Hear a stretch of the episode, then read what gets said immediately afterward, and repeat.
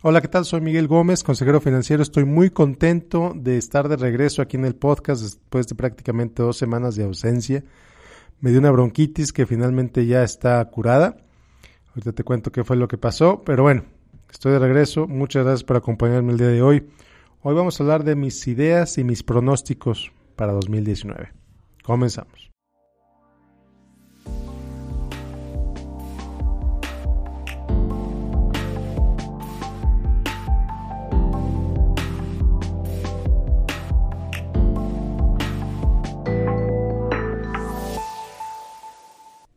Bueno, pues bienvenidos a este episodio. Te decía que me dio una bronquitis tremenda. Resulta que fui al doctor, yo me sentía un poquito mal, pero no tan mal. Dije, bueno, revísame a ver qué pasó, qué tengo. Y resulta que tenía una bronquitis que pues nunca me había dado algo así. Estaba tomando un jarabe para la tos, pero ese jarabe pues no me iba a hacer nada porque en realidad no tenía tos, tenía bronquitis. Entonces, aquí, aquí la importancia de no automedicarte, aquí la importancia de ir a ver al médico cuando te sientes mal, aunque sea ligeramente mal. Ese jarabe para la tos no me iba a hacer absolutamente nada, eh, porque pues la tos estaba causada por la bronquitis. A final de cuentas, el médico me dio medicina para la bronquitis y seguí el tratamiento y ya me siento muy bien. Todavía no del todo bien, todavía me falta un poco, lo siento, lo siento todavía poco molesto en, los pulmones, pero ya estoy razonablemente bien. Entonces, por eso estoy aquí el día de hoy contigo. Bueno, pues qué creo que supongo que nos va a esperar este año, este 2019, cuáles son mis pronósticos para 2019. Como siempre, te digo, no tengo ni idea qué va a pasar. No tengo ni idea qué va a pasar eh, con la bolsa de valores, o qué va a pasar con la economía, o qué va a pasar con el dólar, o qué va a pasar con el peso, con el oro, con los bienes raíces. No tengo ni idea. Pero pues sí tengo, veo algunas tendencias que parecen bastante claras. Puedo equivocarme, evidentemente. Al final de cuentas son adivinanzas los que estoy haciendo. Definitivamente algunas empresas, sus acciones van a subir, Definitivamente algunas empresas sus acciones van a bajar. Definitivamente va a haber volatilidad en el precio del peso y respecto al dólar. Y esto pues en realidad no es un pronóstico, es lo que siempre sucede. Sin volatilidad no hay riesgo. Sin, sin riesgo no hay ganancias en las inversiones. Entonces eso va a pasar.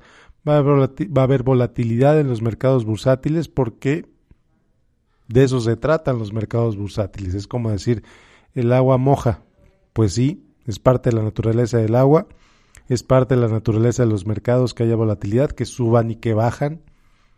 Es normal, es esperado. Si eres un inversionista de largo plazo, la volatilidad de corto plazo no tiene por qué importarte.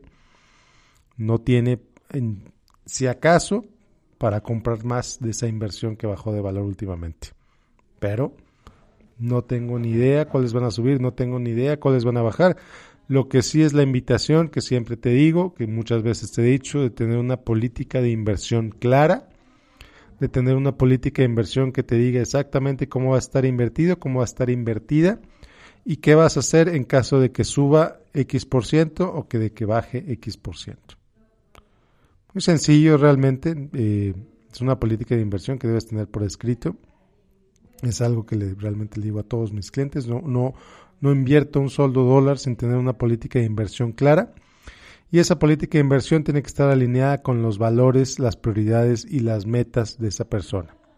Entonces, la invitación es que te crees una política de inversión alineada con tus valores, con tus prioridades y con tus metas. Suena fácil de hacer, realmente no es difícil de hacer.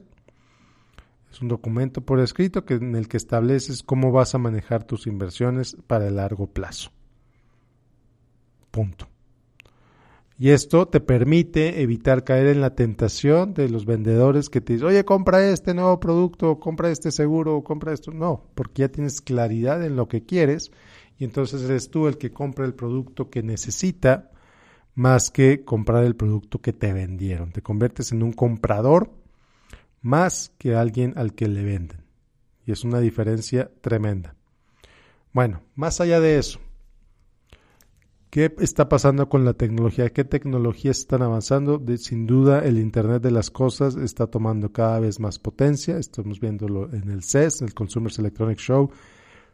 hay más y más productos orientados al hacer las casas inteligentes eh, a través de sensores, a través de luces, a través de aplicaciones, a través de todo este tipo de aparatitos. Si eres alguien que se dedica a vender alarmas, si eres alguien que se dedica a hacer esto, las casas inteligentes vienen muy fuertes, cada vez son más baratos los aparatos que lo permiten en el celular tenemos un control, eh, si usas HomeKit o si usas Google, eh, lo puedes controlar desde tu celular. Es una maravilla tecnológica que de verdad si estás en ese negocio puedes hacer mucho dinero instalando este tipo de aparatos en México o en Estados Unidos o en el país donde te encuentres. Otra cosa que viene muy interesante es la, el vivir con conciencia y esto es algo que he manejado mucho desde hace varios años el invertir con conciencia, pero no solo eso, sino también el usar tu dinero, el usar tus recursos, tu tiempo, tu energía, pues de manera consciente, de manera alineada con tus valores, como te decía hace un par de minutos. Es una tendencia que se está marcando cada vez más también en el mundo de las inversiones. Vas a oír cada vez más gente decirte que inviertas de esta manera, vas a oír cada vez más gente decirte que gastes de esta manera, porque pues no hay, realmente no hay de otra. No hay mejor manera de invertir, no hay mejor manera de gastar, de vivir tu vida, de usar tu tiempo, de usar tus recursos, que de manera alineada con tus valores y tus prioridades. Entonces vas a empezar a oír más de eso de, parte de más participantes de la industria financiera y la verdad eso me da mucho gusto. Eh, y la invitación es que lo hagas. La invitación es que uses tus recursos de manera alineada con tus valores, con tus prioridades, etcétera, pues para que lleves una vida más plena, simplemente para eso. Empieza a ver productos que te ofrecen hacer eso, son hay productos de todos niveles de precio, lo puedes hacer hasta de manera manual totalmente con tu banco actual. No necesitas cambiarte de banco, no necesitas eh, cambiar con la, empresa con la que manejas tus ahorros o tus inversiones, simplemente necesitas tener más claridad sobre cómo funcionan esos ahorros, cómo, cómo funcionan esas inversiones y entonces eh, empezar a determinar, bueno, ¿vale la pena cambiarme o quedarme donde estoy? Entender cuánto estás pagando por lo que estás pagando muy importante. Tercer tendencia que veo muy importante es el tema del fitness. Y aquí no sé no sé si es por la edad que ya tengo, tengo 36 años, que la verdad me estoy empezando a enfocar más en cuidarme a mí, en cuidar mi salud, cuidar la manera en que como. O no sé si es una tendencia global, que hay más gente participando en ese tipo de actividades. No lo sé. La verdad es que me da mucho gusto ver que la gente cuide su cuerpo más que antes. Cuidas la manera en que comen, cuiden lo que coman, eh, hagan ejercicio la invitación obviamente es que cuides tu cuerpo. Si tiene años que no vas a un doctor, que vayas a un médico y te diga, bueno, sabes que si estás bien para hacer ejercicio o sabes que empieza haciendo esto. Algo que he visto no una, sino muchísimas, muchísimas veces es gente que, por ejemplo, el CrossFit, gente que tiene años sin hacer ejercicio, de repente se mete al CrossFit y empieza a querer eh, hacer lo mismo que hacen todos los demás en el gimnasio y eso pues es una receta para, para lesiones, es una receta para lastimarte. La invitación es que empieces desde cero, que no te dé pena que estás empezando desde cero, que pidas ayuda a los entrenadores, para eso están ahí, y no trates de hacer más de lo que, o sea, no te avientes a hacer mucho peso, no te avientes a hacer muchas repeticiones si hace años que no haces ejercicio. Hay gente que hace ejercicio que hace CrossFit desde hace años, no trates de compararte con ellos, compárate contigo mismo y cómo estás avanzando poco a poco, día con día. ¿Ok?